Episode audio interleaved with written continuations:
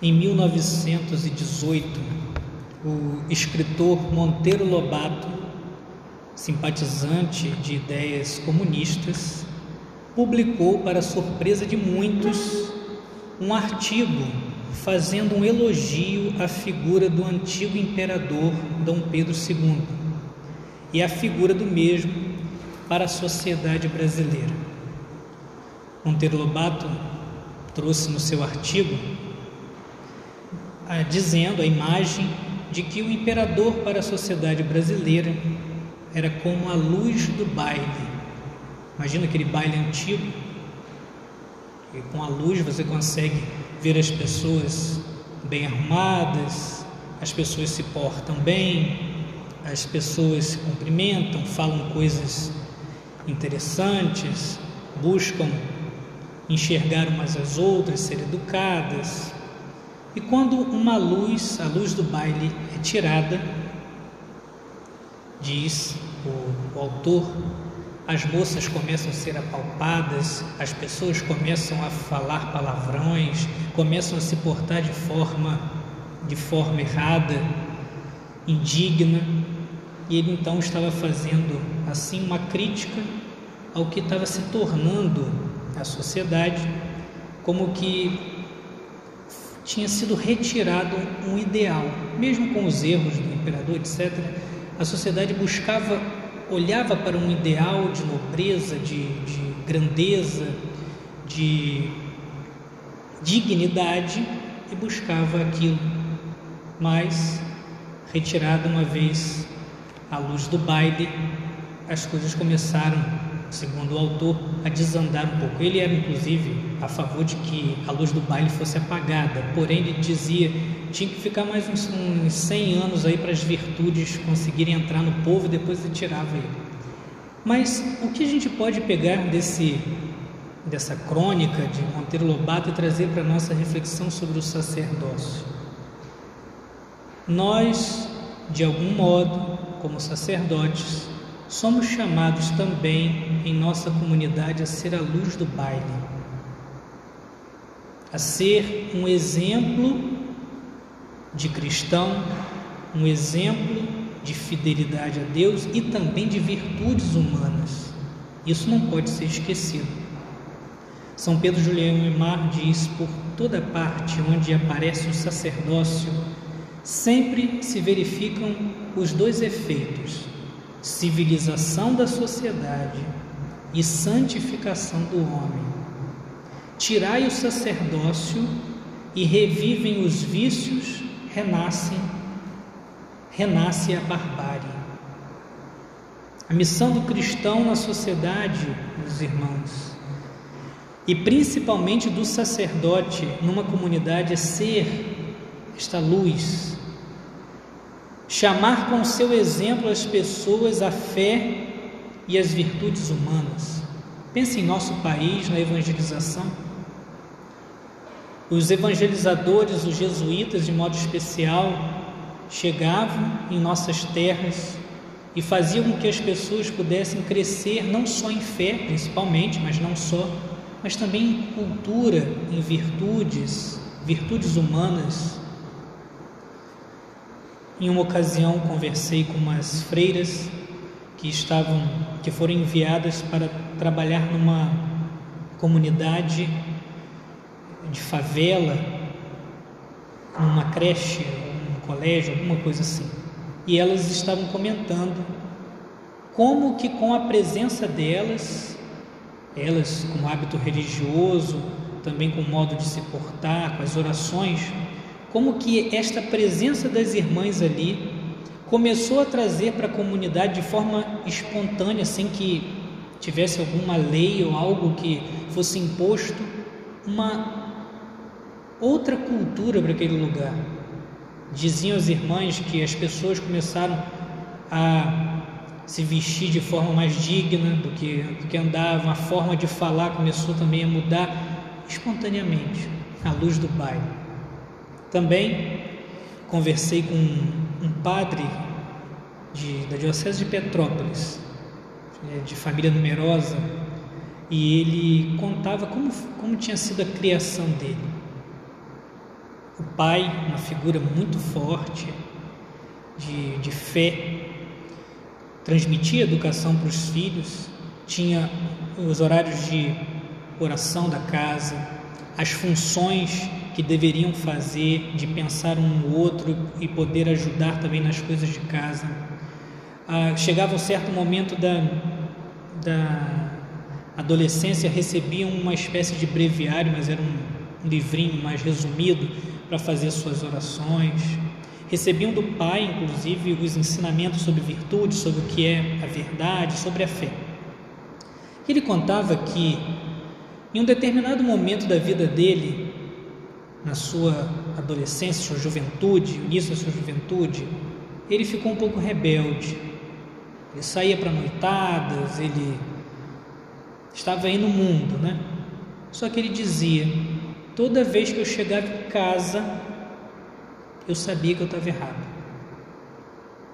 Toda vez que ele chegava em casa, ele sabia que aquela aquele padrão que ele foi educado de virtudes, de busca de santidade, aquele padrão iluminava e ele então sabia: eu estou na escuridão, eu estou errado.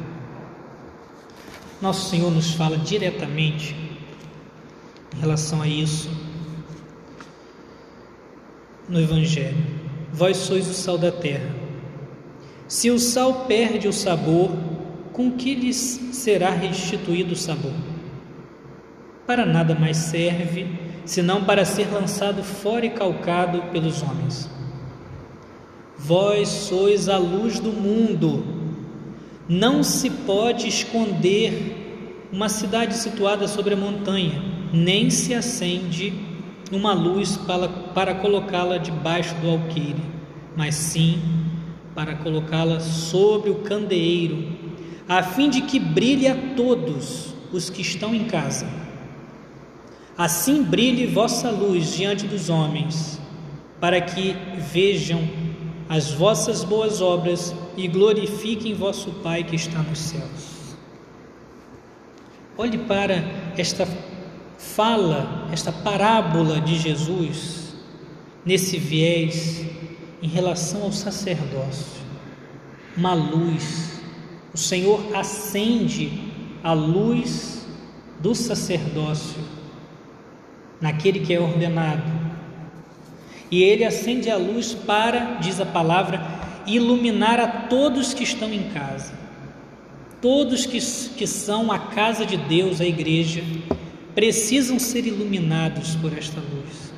A luz das virtudes, a luz da fé, da piedade, da verdade, à luz da doutrina. O sacerdote precisa iluminar com esta luz de Cristo. As pessoas precisam olhar para o sacerdote e tirar dali não só de suas palavras, mas principalmente de seu exemplo, de seu modo de ser, um padrão para as suas vidas. Como se portar, como viver, como rezar, para que, diz a parábola? Para que possam, ao olhar aquela luz, ao serem iluminados por aquela luz, darem glória a Deus. Darem glória a Deus. Ser a luz do baile não é soberba, é um caminho de morte. Tome a sua cruz e siga-me. Tomar consciência disso é uma morte para si, é viver uma existência a serviço a missão de Cristo é serviço dos outros, viver para transmitir essa luz que recebemos com o nosso exemplo e nosso testemunho. Hoje é comum termos a tentação de pensar: não devo nada a ninguém, ninguém tem nada a ver com minha vida. Meus queridos, não deitamos no chão no rito da nossa ordenação à toa devemos morrer e lutar para morrer a cada dia para as nossas particularidades, para as nossas ideias excêntricas, para o nosso modo de ser chamativo. Devemos viver pela missão de pastoreio. Vós sois a luz do mundo, vocês têm que estar no mundo, diz o Senhor para nós, como luz. Ele não te acendeu, não te acenderá para que você esconda a luz quando bem entender. Você foi aceso para ser colocado na lamparina da casa, para sempre e em todos os momentos resplandecer a luz de Cristo. Isso é uma missão árdua, árdua, porém gratificante, plena. Deus nos escolhe para sermos transmissores de Sua luz. A mudança ontológica que acontece no sacramento, que nos configurou a Cristo bom pastor, deve passar para a nossa existência. Ser Cristo sempre. Como Cristo age, eu devo agir. Quando alguém bate no seu carro, como você age? Como Cristo. Quando, quando você vai corrigir alguém, como você corrige? Como Cristo. Quando você toma uma cerveja com os amigos, como que você toma? Como Cristo. Quando você tira férias, como que você tira férias? Como você descansa? Como Cristo. Nas redes sociais, como se porta? Como Cristo. No mercado, a temperança no, no usar das coisas, o modo de se portar, o modo de tratar as pessoas, sempre você é chamado a iluminar, iluminar as relações humanas. Se olhamos o sacerdote, olha como que o padre tratou fulano de tal que desacatou ele, foi firme, mas foi sábio e, e não expôs a pessoa. E a pessoa então vai aprendendo aquilo.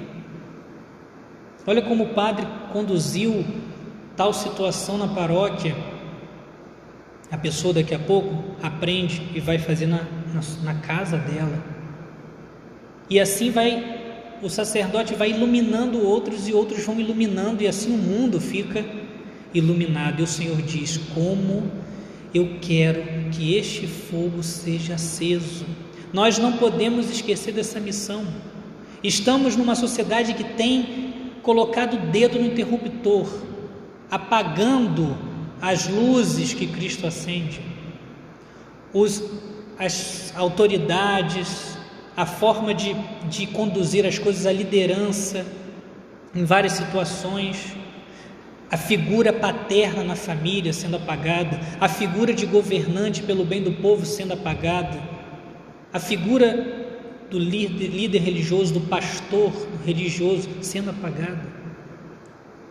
Vós sois a luz do mundo. Isso é uma grande tarefa. A força do exemplo. A força do exemplo. São Paulo VI dizia: o homem contemporâneo escuta com melhor boa vontade as testemunhas do que os mestres.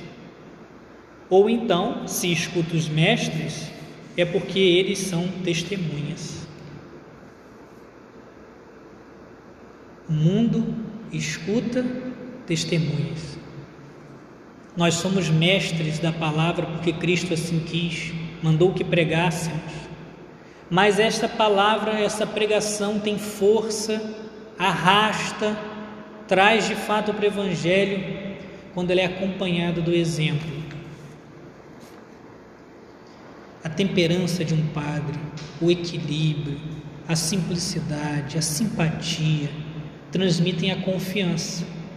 E as almas se abrem à autoridade do pastor para que ele as conduza a Cristo.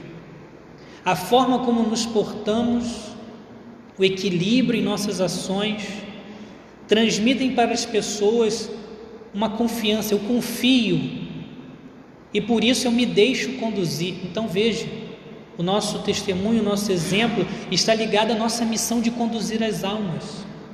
E o contrário também é verdadeiro. Não confio nessa pessoa. Então, quando o padre fala tal coisa, será que é isso mesmo? Será que eu vou me deixar conduzir? No dia de São Luís, rei da França, lemos no ofício das leituras uma bonita carta a seu filho, o que ia ser rei. E são vários os conselhos ele, São Luís, falando para aquele que ia liderar aquele país. Saiba suportar as tribulações que Deus enviar. Não deixe a prosperidade te levar à vanglória. Ame a igreja de Cristo. Seja compassivo para com os pobres e justo para com todos.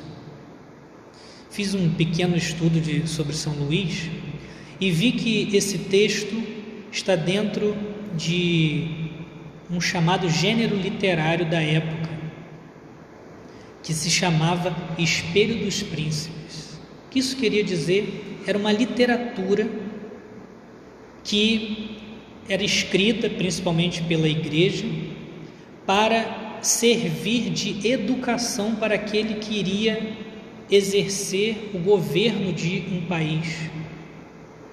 O rei daquele país recebia essa educação desde pequeno, dizendo: você precisa ser um exemplo para a sociedade.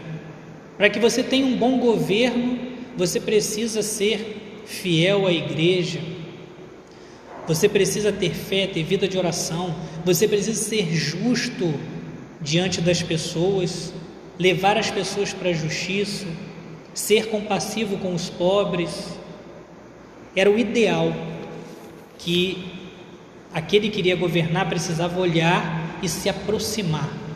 Ou seja, você precisa ser uma luz para todos os, os do seu país.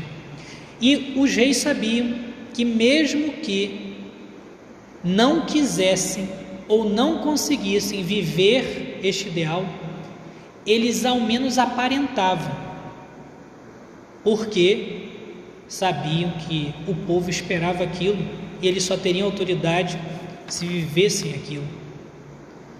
Mas veja,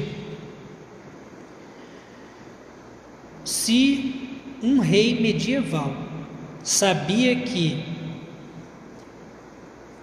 para liderar precisava ter uma conduta exemplar para ter confiança de seu povo, para realizar seus interesses políticos ou não, imagina nós, sacerdotes, que devemos arrastar as almas para Cristo com a nossa palavra e com, o nosso exemplo.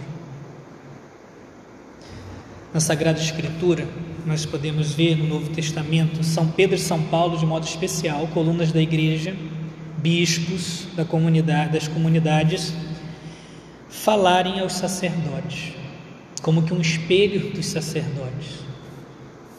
E a gente poderia meditar sobre essas palavras depois vocês procurem esses textos, mas eu tiro então aqui das cartas de São Paulo e a carta de São Pedro. O sacerdote, o presbítero, tem o dever de ser irrepreensível. Palavras de São Paulo. Sóbrio, prudente, regrado no seu proceder, hospitaleiro, capaz de ensinar não deve ser dado a bebidas, nem violento, mas condescendente, pacífico, desinteressado. Sejam honestos, não tenham duas atitudes, nem propensos ao excesso de bebida e ao espírito de lucro, que guardem o mistério da fé numa consciência pura, antes de poderem exercer o seu ministério sejam provados, para que se tenha certeza de que são irrepreensíveis. São Paulo Timóteo. Torna-te, Timóteo, modelo para os fiéis, no modo de falar e de viver, na caridade, na fé, na castidade Aplica-te à leitura, à exortação, ao ensino. Não negligencies o carisma que está em ti e que te foi dado por profecia quando a Assembleia dos Presbíteros te impôs as mãos. Põe nisto toda diligência e empenho, de tal modo que se torne manifesto a todos o teu progresso. Olha de novo a luz que é acesa para iluminar todos que estão na casa. Olha por ti pela instrução dos outros e persevera nestas coisas. Se isto fizeres, fizeres, tu te salvarás a ti mesmo e aos que te ouvirem. São Paulo a Tito, o teu ensinamento, porém, seja conforme a sã doutrina. Mostra-te em tudo modelo de bom comportamento, pela integridade da doutrina, gravidade, linguagem sã e irrepreensível, para que o adversário seja confundido, não tendo nada a dizer de nós. São Pedro, aos presbíteros, velai sobre o rebanho de Deus que vos é confiado. Tende cuidado dele, não constrangidos, mas espontaneamente. Não por amor de interesse sórdido, mas com dedicação. Não como dominadores absolutos sobre as comunidades que vos são confiadas, mas como modelos do vosso rebanho. E quando aparecer o Supremo Pastor, recebereis a coroa imperecível de glória. Esta vida de se sacrificar para ser canal desta luz, para ser exemplo. E aqui digo sacrificar porque isso exige renúncia, de ser luz, de ser modelo em todas as ocasiões, não se achando melhor, mas sabendo, é minha missão. Isso aqui convém para mim? Isso não convém porque pode apagar a luz para algumas pessoas. Essa postura convém? Isso pode ofuscar a luz do Evangelho. É melhor não ter essa postura, mesmo que não seja exatamente errado. Será que convém? E assim sempre ficar nesta preocupação de exercer o ministério de forma irrepreensível nos textos, como diz os textos de São Paulo e São Pedro, é algo exigente, pleno, mas é exigente. Devemos pedir ao Senhor essa graça, a graça de sermos luz. Nós temos consciência dessa missão. Tenho me preparado para isso. Compreendo que receber a luz do sacerdócio é morrer para a minha vida e viver plenamente para a minha missão, reflito que tudo na minha vida, comer, beber, posturas, descanso, amizades, ambientes que frequento, devem ser coerentes com minha missão. Pensar que o padre deve ser, deve viver de forma irrepreensível, traz um grande susto para a gente. São Paulo mesmo nos lembra: somos vasos de barro. Quantas vezes nos deparamos com nossas limitações? Quantas vezes constatamos que estamos aquém de nossa missão? A inconstância, às vezes até a falta de fé, o orgulho, a vaidade, qualquer sensualidade, apego. Parece até esse pedido uma injustiça de Deus, nos pedir tanto, mas a palavra nos diz: Ele escolhe os fracos para confundir os fortes. Só é possível viver o sacerdócio com uma força além da nossa. É a graça, é a vida na graça nós não podemos brincar com o nosso chamado, com nossa vocação. Não podemos negociar a nossa vida na graça. Só conseguimos ter luz para iluminar os outros. Só conseguimos ser a luz do baile, ou seja, a luz do ambiente, iluminar o ambiente que estamos, se recebemos a luz de Cristo, se estamos na luz de Cristo.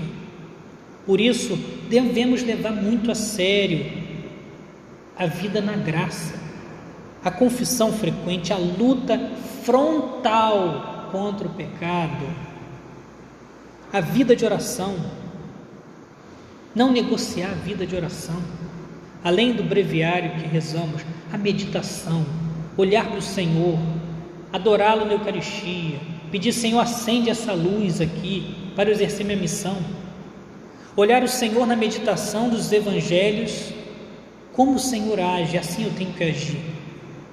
Olhar aquela cena do Evangelho, se colocar ali, como que olhando para Cristo e aprendendo. Me assemelho àquele que eu olho, aprendendo de Cristo. O Papa Francisco disse aos sacerdotes em uma ocasião: um sacerdote que não reza apaga lentamente o fogo do Espírito. Ao sair do seminário, vocês já fazem essa experiência aqui em pastoral, época de férias, não tem ensino para. Para para rezar um pouquinho. É preciso ter vida de oração, colocar os horários de, de estar diante dele. O sacerdote que não reza apaga lentamente esta luz que deve estar acesa. A luz tem que estar acesa. O mundo precisa dos sacerdotes. Ninguém mais pode estar no seu lugar, diz a música de Dom Carlos Alberto sobre o sacerdote. A luz precisa estar acesa. Queira viver nessa luz sabendo de suas limitações, mas contando com a graça. É Ele que vem, o sacramento, a Eucaristia, a confissão, Ele que preenche a luminária, Ele que coloca o óleo na lamparina, Ele que traz esse fogo. Se o sacerdote que não reza apaga lentamente o fogo interior do espírito, como disse o Papa Francisco, o contrário também é verdade. O sacerdote que reza, que leva a sério sua vida de oração, que leva a sério sua vida sacramental, que luta contra o pecado, faz com que o fogo aumente, que vire uma fogueira de amor. Deveríamos ter esse fogo de amor a Deus de tal modo que as pessoas, ao olhar nos nossos olhos, pudessem ver que nós pertencemos a Ele, que vivemos para Ele, que somos dele, que trazemos a luz dele. Deus quer iluminar muitas vidas através de nós. Levemos a sério nossa vocação. Maria é a mão que protege a vela. Fogo da vela que foi aceso, a gente coloca a mão para que o vento não apague.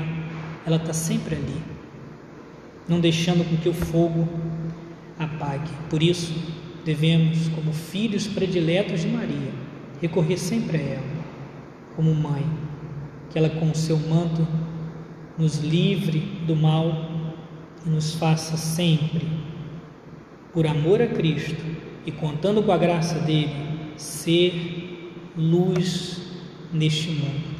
A luz do Evangelho, a luz da fé, a luz das virtudes, indicando ao homem o caminho da salvação. A Maria concebida sem pecado, rogai por nós que recorremos a